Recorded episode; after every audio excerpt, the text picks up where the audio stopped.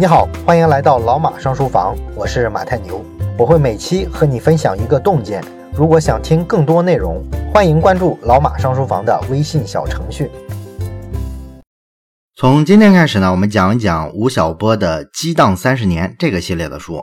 这个书呢有两本，分上下册，很长啊，因为它是按编年体的方式啊，就是一年讲一个章节的方式讲的，从一九七八年一直讲到二零零八年这三十年。内容呢非常的详细，每个年份里啊发生的那些跟改革开放有关的大事儿，包括说关键人物啊、关键企业啊、关键节点啊，都给它记录下来了。所以说呢，故事性是非常强的。那么之前的时候呢，咱们有不少朋友啊就一直说啊想听这个《激荡三十年》系列的这套书。那么我也早就很想讲哈，但是呢这个故事吧它实在是太长了，如果讲的稍微仔细点的话，这个书啊可能得讲上两个月。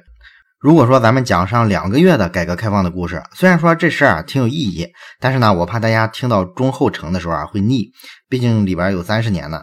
所以说我之前一直犹豫没有讲。那这回呢，我终于要开始讲了，是因为呢，我想出一个办法来，就是我可以啊先开始讲，那中间呢可以看一下大家的反应。如果大家觉得听的有点疲劳了，我们呢就可以像之前讲大败局那样啊，先换一阵讲一讲别的。回头呢再穿插回来啊，这样呢把这套书讲完也行啊。这个呢主要看大家的选择了。那么今天这一期呢，我们先给这套书呢开一个头啊，聊一聊这个改革开放的元年，也就是已经被载入史册的1978年。1978年的一月十四号，南京大学的一个教师叫胡福明，突然呢收到了一封信，写信的人呢是光明日报的一个编辑。那为什么他会收到这封信呢？哎，这是因为呢，之前的半年啊，胡福明曾经写了一篇文章，投稿投到了《光明日报》，但是呢，很久都没有收到回复啊。就在他已经不抱任何幻想的时候，对方呢突然回信了。那这封回信的意思呢，大概是说啊，你这个文章呢很好，我们会采纳会刊登，但是呢，我们希望你再修改一下，哎，阐述的更完整一些。那胡福明呢就把这个文章啊改了一下，又寄了回去。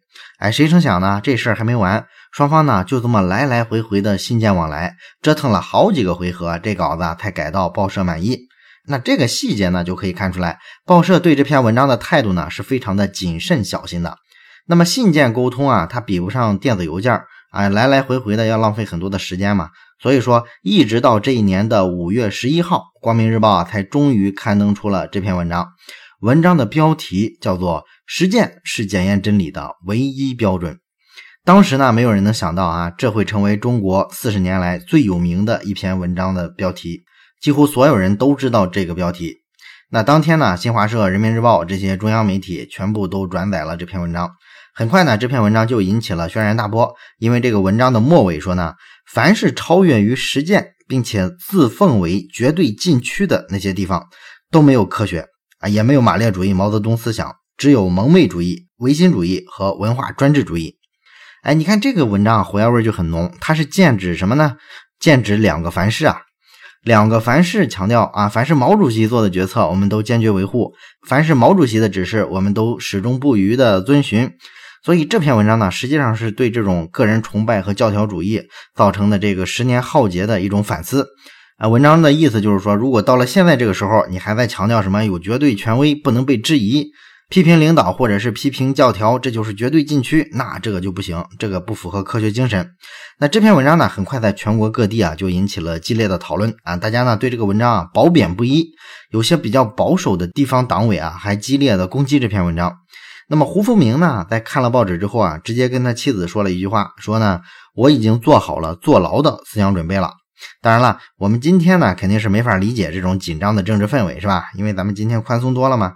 但是就当时的那个环境来说呢，胡福明的这个反应啊，就是一个正常人的反应。那最终的这个定调啊，来源于高层。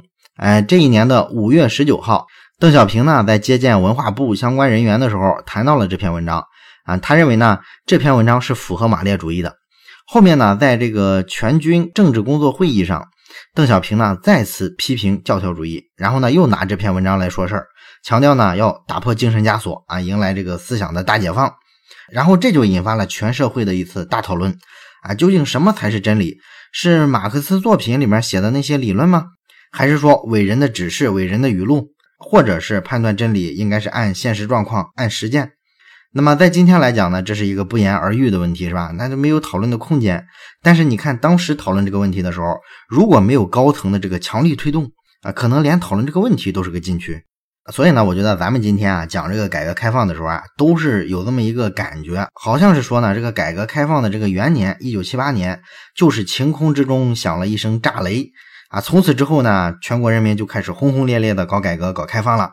实际上哪有那么简单？改革一开始啊，肯定是渐进式的。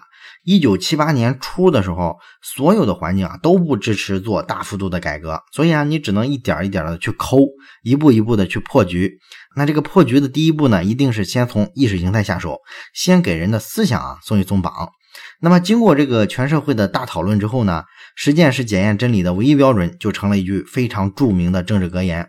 而且呢，还催生了一些其他的格言啊，你像什么以经济建设为中心啊，稳定压倒一切，这些讨论出来的新共识，就构成了中国改革开放后面四十年的一个理论基石。那么思想上破了冰之后呢，就可以做一点落地的动作了。一九七八年的春天呢，邓小平呢当选为全国政协主席。那政协主席呢，主要是联系一些科教文卫事业嘛，所以他当上政协主席之后，主持的第一个会议是全国科学大会。这场会议上呢，小平同志又提了两个著名的论断，就是科学技术是生产力，以及知识分子是工人阶级的一部分。之前那个以阶级斗争为纲的时代呢，知识分子是被污名化的，这个咱们都知道是吧？这个政治上呢，老是指责知识分子距离工农太远啊，要接受什么贫下中农再教育啊，把这个科学家、知识分子啊从这个实验室里逮出来，硬给他摁到农村去。那现在呢，开了这个会啊，算是给这个知识分子平反了，是吧？不过呢，在这次全国科学大会上，这个国家领导人们啊得出一个一致的结论，就是中国在很多方面是落后于世界十五到二十年的。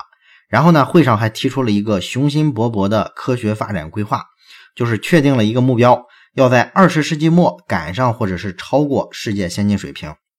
那显然呢，这个目标啊是有点不切实际的。啊，因为实际上当时的中国啊，落后西方的可不是十五到二十年，有些领域啊，可能得落后半个世纪，甚至一个世纪。有一个典型的例子，就发生在这个钢铁行业啊。当时呢，有一个日本记者啊，到重庆一家挺大的钢铁厂去采访，发现呢，这个钢铁厂里啊，大部分的机器都是五十年代之前的机器，很老。而最老的一台机器呢，居然是一百四十年前的机器，是英国制造的蒸汽轧钢机。这记者看了就简直不相信自己的眼睛，是吧？他就问厂长啊，哎，是不是这个机器上这个标牌把这个年代弄错了呀？厂长说没错，这台机器啊质量很好，所以我们一直在用啊，一直用到现在。我的天哪，你想想这是个什么水平，是吧？所以显然啊，这个科学技术大会上，这个领导们认为啊，中国只落后十五到二十年，到世纪末就可以赶上，这个太乐观了。不过呢，不管怎么说吧，这个会议呢，至少开始正视啊，我们在科学技术上跟西方的差距了，而且还提出计划来要追赶。这个呢，就比之前的时候完全不在乎科学技术的发展，甚至去污蔑知识分子，比那个时候好太多了。所以说呢，这场科学大会啊，就为中国科学事业的这个发展啊，提供了一个很好的初始的原动力。那么这场科学大会现场啊，当时是有六千人参会的。其中呢，坐在后排有一位三十三岁的年轻人啊，这个人是谁呢？他叫任正非啊，是解放军派过来的代表，因为他刚刚获得了全军技术成果一等奖啊，可能是有什么发明吧，这个细节我们也不清楚。啊，当然了，当时的任正非呢，不像咱们今天这些看客啊，咱们是开了一个上帝视角，知道后面的历史啊会怎么走。当时在会场的任正非啊，他肯定不知道自己再过十年就会漂泊到深圳，然后呢拿两万块钱起家，创办一家叫做华为的科技公司，然后震撼了世界的同行。他更不会想到呢，四十年后啊，他这段当过兵的经历，居然会被美国人拿来大做文章。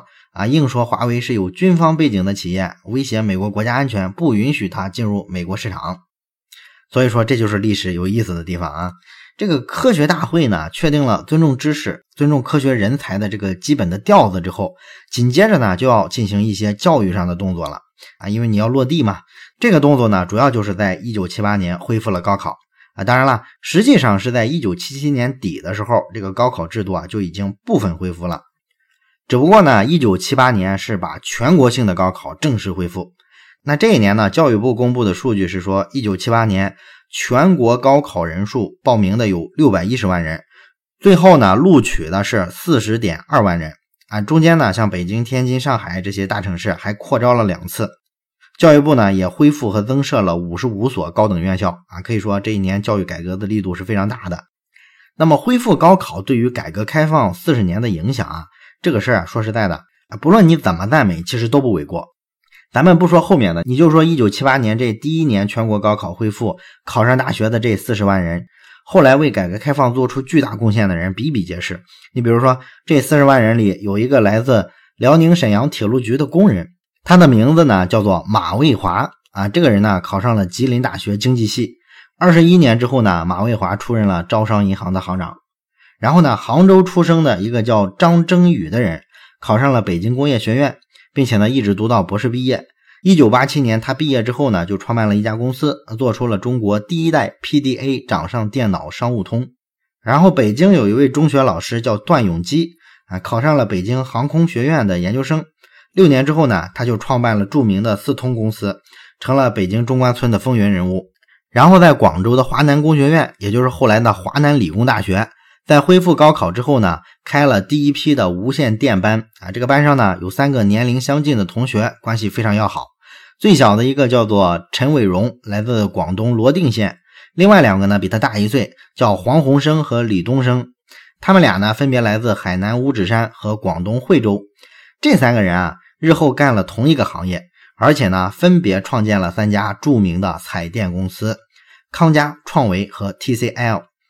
巅峰的时候啊，这三家彩电公司啊，占中国电视机的产量的百分之四十。而这三个人呢，居然一九七八年出现在同一个班里啊，这就是历史有趣的地方啊。当然了，有的人呢肯定是没考上大学，但是呢，有些没考上大学的人也因为高考改变了命运啊。你比如说，在四川。刘永行三兄弟参加了1977年的高考，都过了分数线，但是呢，因为出身成分不好啊，没有被录取啊。当时的这个高考还有政审呢。那这兄弟三人呢，一怒之下就办了一家小养殖场。二十年之后，这个刘氏兄弟啊，就成了当时中国的首富。这就是咱们都知道的什么新希望集团之类的是吧？所以说这个高考啊，影响是非常深远的。然后咱们再说一下国际环境吧。从国际环境上来讲啊，这一年啊，其实风向改变也非常明显。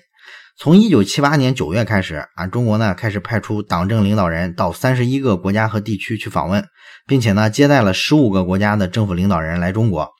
这些交往的国家绝大多数都是以前的敌人，也就是那些欧美发达国家。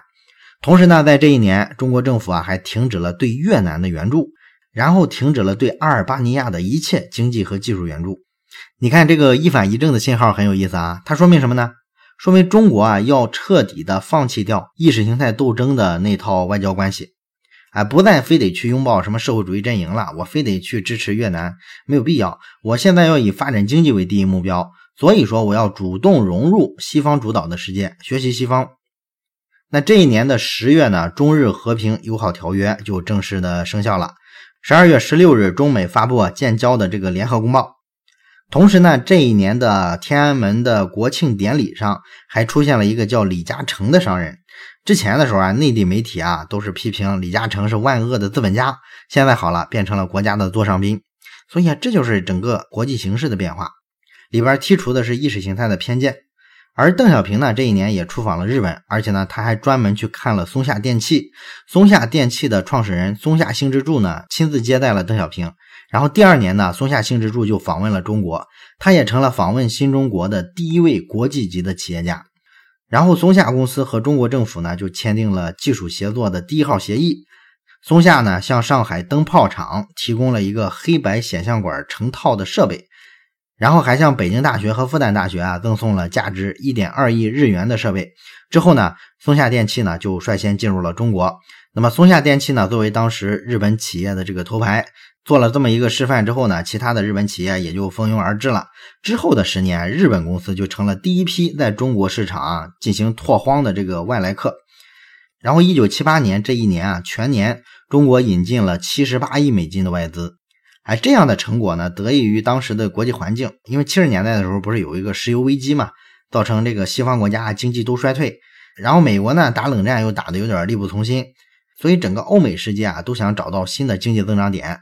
正好呢，中国这时候啊开始开放啊，开始搞这个改革，对他们来说呢，这就是个千载难逢的机会。